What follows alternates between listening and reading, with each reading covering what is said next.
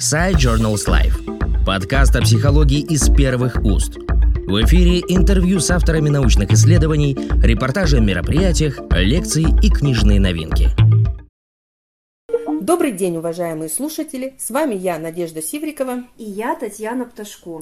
И сегодня мы погрузимся в увлекательный мир исследования, посвященного новому для современной академической среды явлению – киберлайфингу. Это использование гаджетов на уроке для решения не связанных с учебой задач.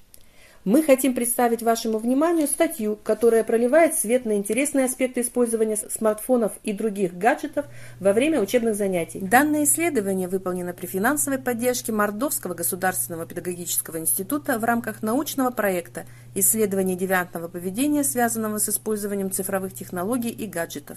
Исследование было проведено на базе Южноуральского государственного гуманитарно-педагогического университета в городе Челябинске коллективом авторов – Надеждой Валерьевной Сивриковой, Татьяной Геннадьевной Пташко и Артемом Евгеньевичем Перебей-Нос.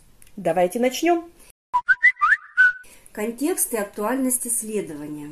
На фоне стремительного развития цифровой образовательной среды и внедрения информационно-коммуникационных технологий в обучении стоит вопрос о новых формах девиантного поведения среди учащихся.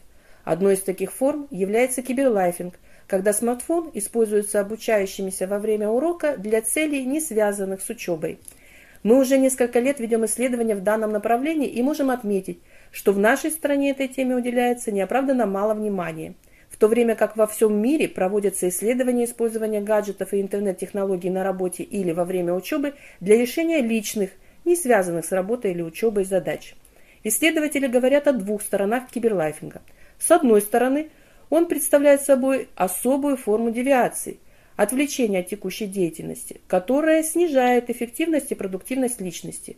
С другой стороны, киберлайфинг рассматривается как способ преодоления скуки и или результат творческого подхода к деятельности, что позволяет находить принципиально новые решения стоящих перед человеком задач. Цель и дизайн исследования. Мы решили определить, насколько распространено явление киберлайфинга среди студентов и школьников в России – в исследовании приняли участие 233 человека в возрасте от 13 до 20 лет.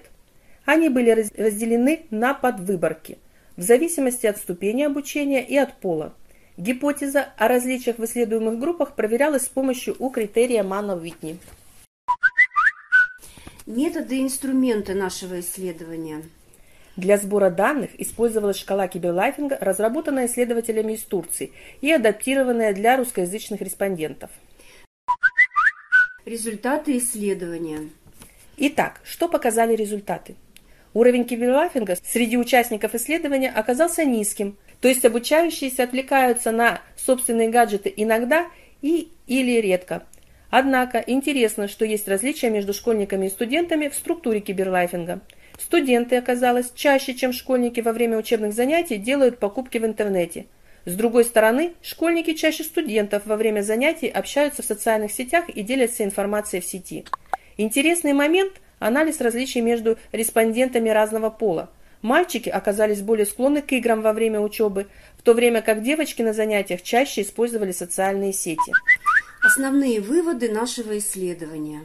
Итак, основные выводы этого исследования говорят нам о том, что особенности киберлайфинга связаны с полом и ступенью обучения – это означает, что для эффективного управления этим явлением в образовательных учреждениях необходимо учитывать разные подходы к мальчикам и девочкам, а также школьникам и студентам.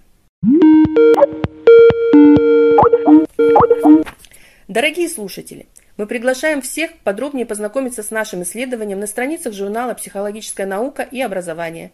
Надеемся, что наша работа позволит вам лучше понять современные вызовы, связанные с использованием смартфонов и интернета в образовании – до новых встреч!